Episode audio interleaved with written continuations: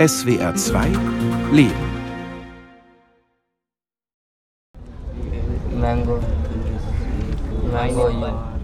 Neu-Delhi, Indien. Eine Slumsiedlung im Norden der Stadt.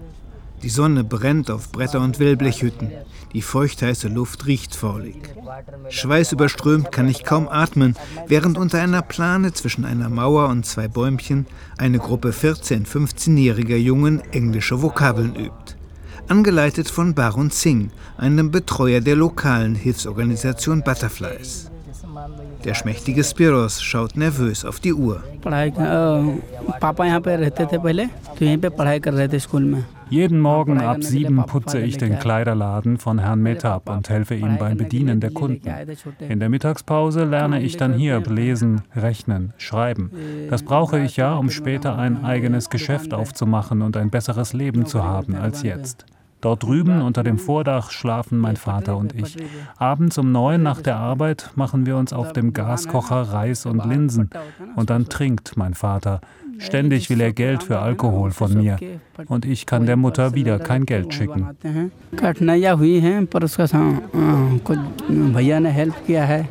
Baron Singh führt mich zu einem Flyover, einer auf Stelzen verlaufenden Schnellstraße. Darunter dicht an dicht Verschläge aus Spanplatten und blauem Plastik. Auch hier lernen auf einer gelb-roten Bastmatte sitzend Kinder. My name is Anshika. I am 11 year old. Mädchen wie die elfjährige Anchika, die mit ernstem Blick ihr Schreibheft zuklappt und unruhig an ihren Fingernägeln herumkratzt. Drei Stunden täglich, sieben Tage die Woche, klebt Anchika runde Stoffteilchen auf Karten. Leuchtend rote Bindis, die viele Frauen auf der Stirn tragen. Manchmal werde ihr schwindelig vom Klebstoff, sagt die Elfjährige.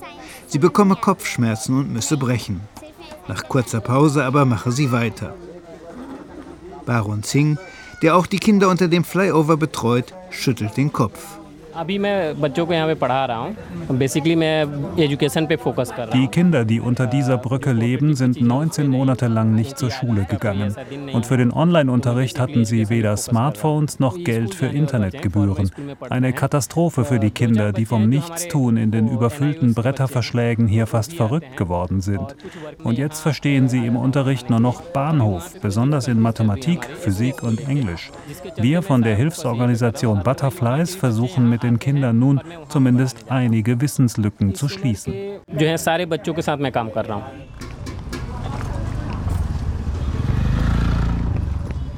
Indien. Zwei Welten in einem Land. Moderne Flughäfen, Einkaufszentren und Luxusrestaurants einerseits. Slums im Ödland der Städte und Lehmhütten in zahllosen Dörfern andererseits. Hightech-Startups suchen händeringend nach qualifizierten Arbeitskräften. Zugleich bricht die Arbeitslosigkeit unter jungen Leuten immer neue Rekorde. Allein in Delhi hausen Millionen Menschen in Elendsquartieren. Auf Industriebrachen, unter Brücken, ständig bedroht von Vertreibung. Und 400.000 Kinder leben auf der Straße. Sie sammeln Müll, putzen Schuhe, waschen Autos. Opfer von Ausbeutung, Gewalt und sexuellem Missbrauch. Kinder der Ober- und Mittelschicht, die in viel grün gebettete Privatschulen besuchen, wissen oft gar nicht, dass es Straßenkinder gibt. Immerhin, ein Großteil auch der ärmeren Kinder besucht staatliche Schulen, wie die Holambi Kalan Sekundarschule im Nordwesten Delis. Ein gepflegter, rot-weiß getünchter Gebäudekomplex, überdachte Gänge flankiert von Rundbögen, die den Blick eröffnen auf eine weite Spielfläche. Hinten auf dem Sportplatz spielen Sechstklässler Fußball, während in einem Klassenzimmer Elftklässler Sanskrit üben. Die Jungen in hellblauer Hose und lila Hemd, die Mädchen ganz in weiß. Eine Schule mit 2000 Schülern und 74 Lehrern, erklärt mir im Lehrerzimmer Radha Krishna, ein smart wirkender Geographielehrer mit Goldrandbrille. Von März 2020 bis Mitte 2022 war die Schule pandemiebedingt fast durchgehend geschlossen. Notgedrungen sprang man in das kalte Wasser eines bis dahin kaum praktizierten Online-Unterrichts. Kein Problem für uns, sagt Radha Krishna. In the past time, previous years, Delhi government provides tabs Schon vor einigen Jahren, lange vor Corona, hat die Regierung des Bundesstaates Delhi jedem Lehrer ein Tablet zur Verfügung gestellt. Und alle unsere Lehrer wissen seit langem, wie man mit Computern und digitalen Lehrmaterialien umgeht. Da gibt es keine Schwierigkeiten wie in anderen Bundesstaaten. Unsere Schüler profitieren davon. So, uh, the students of Delhi government uh, does not suffer so much wenn sie über die nötigen Geräte verfügen. In the beginning of the sessions when uh, corona was imposed, most of the students have not mobile phones or other Zu Beginn der Corona-Restriktionen hatten tatsächlich viele Schülerinnen und Schüler kein Smartphone und keinen Computer, aber innerhalb von ein, zwei Monaten hatten sich die meisten Geräte besorgt und wir Lehrer konnten per Zoom oder Google Meet den Lehrplan mit ihnen abarbeiten. Natürlich, in einer Familie gab es dann oft nur ein oder zwei Smartphones für die Eltern und drei oder vier Kinder. Aber darauf konnte sich das Lehrpersonal einstellen und den Online-Unterricht notfalls abends um sechs abhalten, wenn das Smartphone frei war für unsere Schüler. Und wenn dann doch Geschwister das Telefon für ihren Unterricht brauchten, dann habe man halt koordinieren müssen, zuckt Radha Krishna mit den Achseln zwischen sieben und zehn Uhr früh, wenn die Eltern zur Arbeit gingen, und am Abend sei doch genug Zeit. Viel Fragerei im Unterricht sei allerdings nicht möglich gewesen, wenn man mit dem Stoff durchkommen wollte, aber WhatsApp group was formed for the students. They chat wir haben für die Schüler WhatsApp-Gruppen organisiert. Da haben sie offene Fragen ganz einfach im Chat besprochen und gelöst. Und wenn das nicht klappte, konnten sie immer noch eine WhatsApp-Nachricht an uns Lehrer schicken und wir halfen ihnen, das Problem zu lösen. Während der Pandemie wurden alle Prüfungen online abgelegt drastisch erleichterte Prüfungen, weil man ja viel Stoff nicht durchgenommen hatte. Und jeder Schüler wurde versetzt, egal wie viel er an Lehrstoff verstanden hatte. Schülersprecherin Rutschika, die im Lehrerzimmer mit dabei ist, blickt skeptisch auf den Lehrer, für den alle Probleme des Online-Unterrichts mehr oder weniger leicht lösbar waren. Bei uns zu Hause sind wir zu elf. In einem Raum schlafen meine Mutter, meine drei Schwestern und drei Cousinen. Im anderen, wo auch die Vorräte unseres Ladens liegen, mein Vater, zwei Cousins und ich. Leider muss ich sagen, wird bei uns ständig gestritten ums Essen, Geld oder Smartphones. Und ständig läuft irgendein Radio oder Fernseher. Wie sollte ich da während der Covid-Zeit am Online-Unterricht teilnehmen? Naja, ich habe dann die Zoom-Lektionen mit dem Smartphone aufgenommen und sie nachts um zwei angehört, wenn es einigermaßen still war. In Geografie, dem Fach von Herrn Krishna, war das kein Problem. In Mathematik aber habe ich schon bald nicht mehr durchgeblickt. Ich konnte ja nichts fragen. Anand Kumar, der stellvertretende Schulleiter, ist ein nachdenklich wirkender älterer Herr, der sein weißes Hemd locker über der Hose trägt. Ja, sagt er. In den Klassen 9 bis 12, die der Kollege unterrichtet, war die Situation schon okay, aber wir hatten und haben Probleme mit den jüngeren Schülern der Klassen 6 bis 8. Denen haben wir während der Pandemie meist Arbeitsblätter geschickt, die sie bearbeiten mussten. Echten Online-Unterricht gab es nur gelegentlich. Und natürlich haben wir in den unteren Klassen dann ernste Lerndefizite festgestellt. छोटे बच्चे की जो अटेंडेंस है वो कुछ कम रहती थी Einen Steinwurf entfernt von der Holambi Kalan Schule packt bei strömendem Regen Butterflies Betreuer Satish Pandai die Dachplane des Butterflies Straßenkindertreffpunkts zusammen. Spiros und die anderen obdachlosen Jungen arbeiten längst wieder. Jungen, die aus armen Bundesstaaten wie Bihar in die Stadt geschickt worden sind um von hier aus irgendwie zur Ernährung der Familie beizutragen. Vielleicht 10.000 Rupien im Monat verdienten sie, sagt Pandai, weniger als 120 Euro. Essen, Reis, Linsen, etwas Gemüse kaufen sie vom Straßenhändler, ihre Kleider waschen sie an öffentlichen Wasserstellen, immer wieder werden sie beraubt, wenn sie auf dem Pflaster oder leeren Gemüseregalen schlafen. Und jeder hat seine Geschichte, wie er während der Pandemie von Polizisten verprügelt wurde.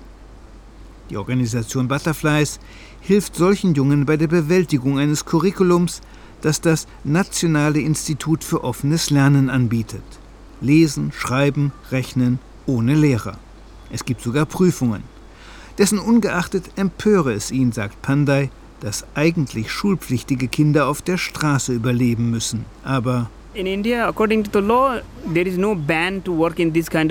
in Indien ist es legal, dass Jugendliche über 14 arbeiten, solange die Arbeit nicht gesundheitsschädlich ist und sie regelmäßig zur Schule gehen. Das Problem, fast alle Jugendlichen hier in der Gegend stammen aus anderen Bundesstaaten und nur dort sind sie registriert. Ihre Schulpflicht hier in Delhi durchzusetzen, ist den Behörden viel zu kompliziert.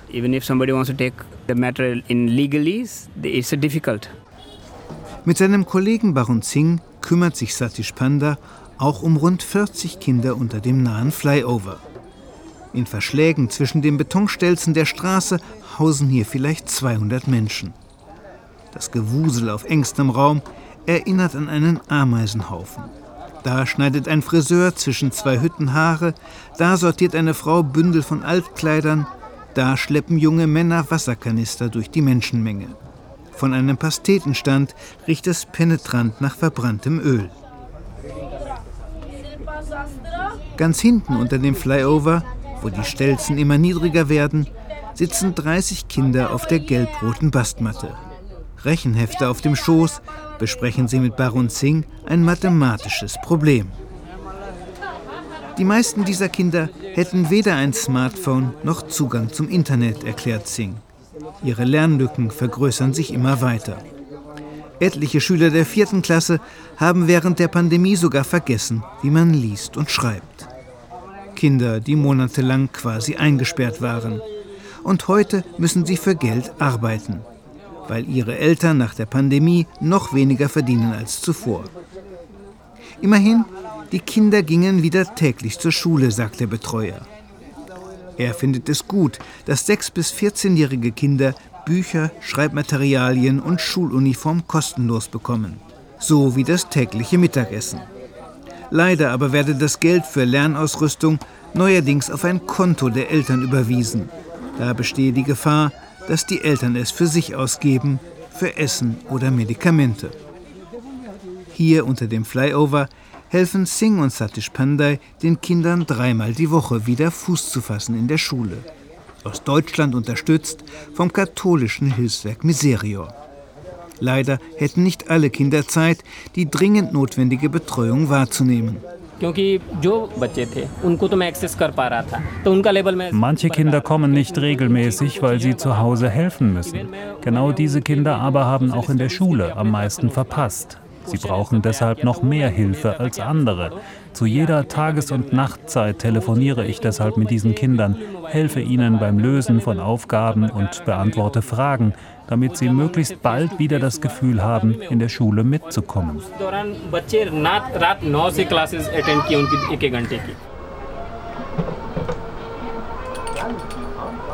Kinder wie der 13-jährige Arun, der 20 Stunden die Woche aus Blechrohlingen Hülsen für Glühbirnen stanzt, beschallt vom Fernseher. Kinder auch wie der elfjährige Chandu, der wie seine Klassenkameradin Anchika Bindis auf Karten klebt. Chandus zerbrechlich aussehende Großmutter erhebt sich mühsam von ihrer Pritsche.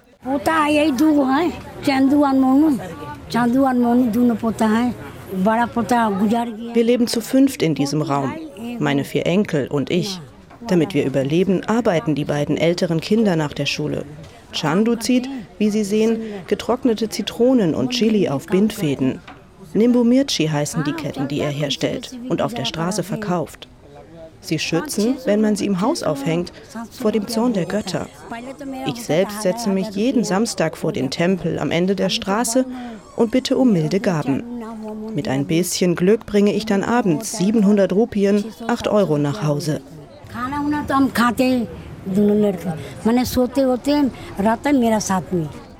Ihr fünfter Enkel habe sich 2022 das Leben genommen, erzählt die Großmutter. Bis heute weiß sie nicht, warum. Die Eltern der verbliebenen Enkel arbeiten in Mumbai auf dem Bau und schicken nur ab und zu Geld. Der einzige Wunsch der alten Dame ist es, dass die Enkel irgendwann dieses Elendsquartier verlassen können, sagt sie, bevor sie sich wieder hinlegt. Betreuer Baron Singh deutet auf die 14-jährige Lakshmi. Lakshmis Vater hatte vor kurzem einen Unfall. Ein Auto hat ihn angefahren und ist dann einfach weitergerast. Weil damals meine Mutter und meine Geschwister in unserem Heimatdorf waren, habe ich den Vater gepflegt und deshalb viele Schultage verpasst. Nach ein paar Wochen kam dann die ganze Familie zurück mit der kranken Oma. Und jetzt hocken wir uns gegenseitig auf der Pelle. Der Vater hat schlechte Laune, weil sie die Operation an ihm verpfuscht haben und er bis heute nicht wieder laufen kann. Die Mutter wird von der Oma hin und her gescheucht. Und ich klebe Etiketten auf Cremedosen, damit wenigstens etwas Geld ins Haus kommt. Abends liege ich dann schlaflos im Bett und grüble. Was soll bloß aus meiner Familie werden? Und was aus mir?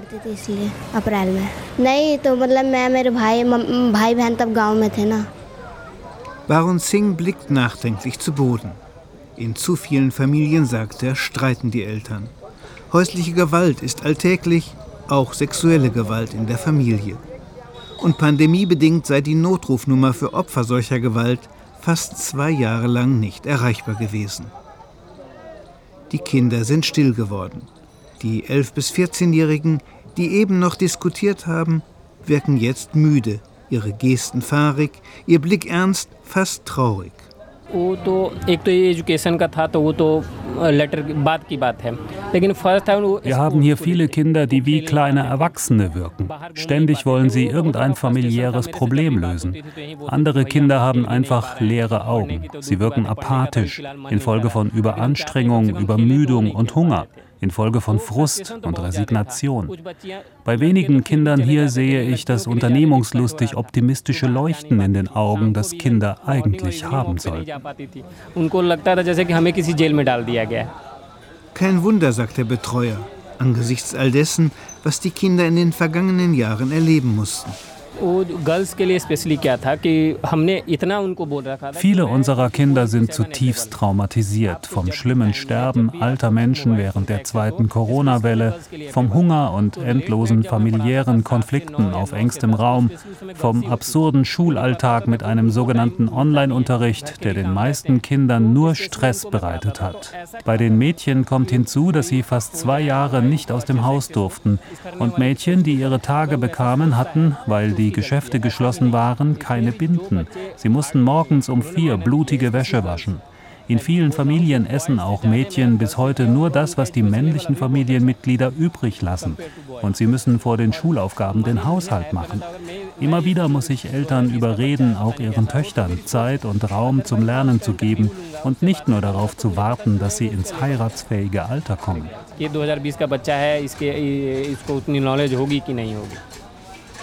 Meine Gedanken gehen zurück zu einem Besuch zwei Wochen zuvor.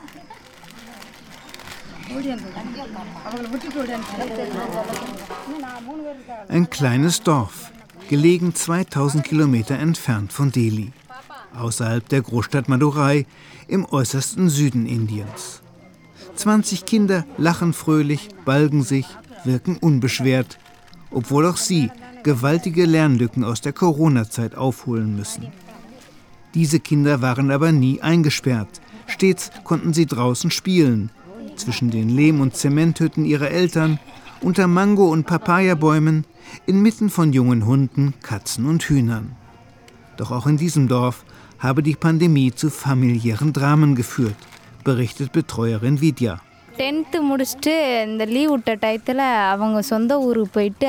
Suda und Asha, zwei meiner Klassenkameradinnen, wurden letztes Jahr verheiratet.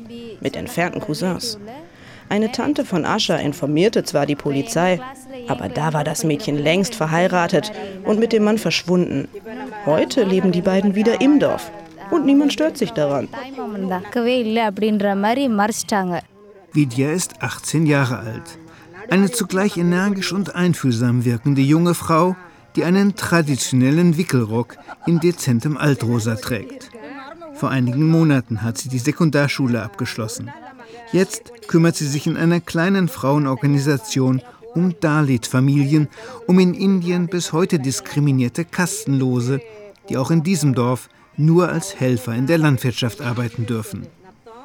Vidyas ältere Kollegin Jayabal, leuchtend rot und orange gekleidet, ist selber eine Dalit.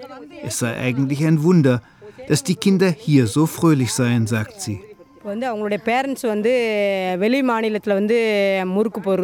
Als auch bei uns die Schulen geschlossen waren, haben viele Kinder gehungert.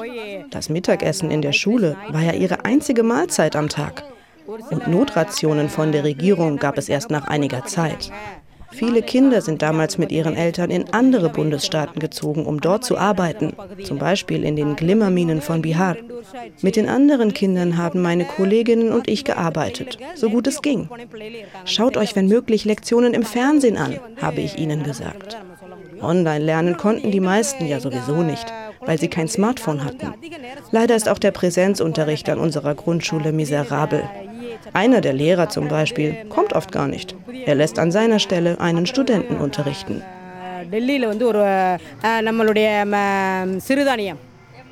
Vidya und Jayabal erklären 10- bis 14-jährigen Dalit-Kindern neben ihrem Schulstoff auch die Gefahren von Kinderarbeit und wie sie sich vor sexuellem Missbrauch schützen können, der während der Pandemie auch hier zugenommen hat. Und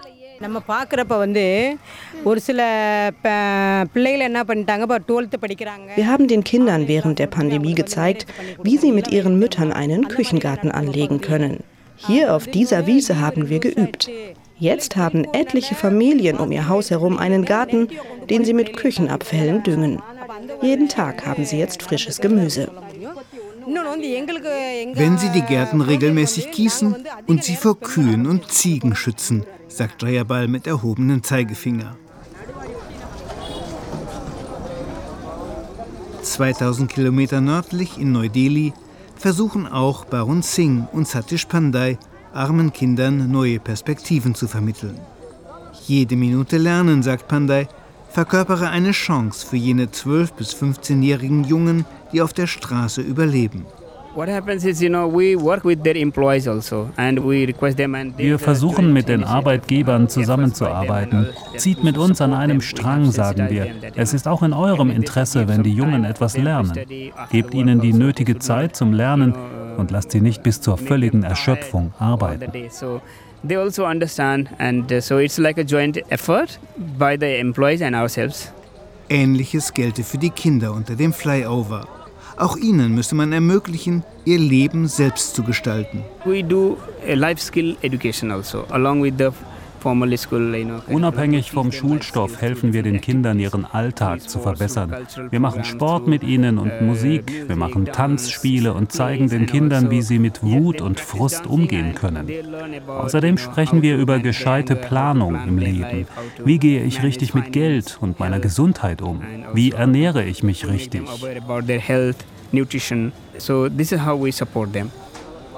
Mein Blick fällt auf die elfjährige Anchika, die täglich Bindis auf Karten klebt, mit schwindelig machendem Klebstoff. Jetzt malt Anchika ein Haus mit vielen Kindern. Und für einen Moment ist der Ernst in ihren Augen einem versonnenen Lächeln gewichen.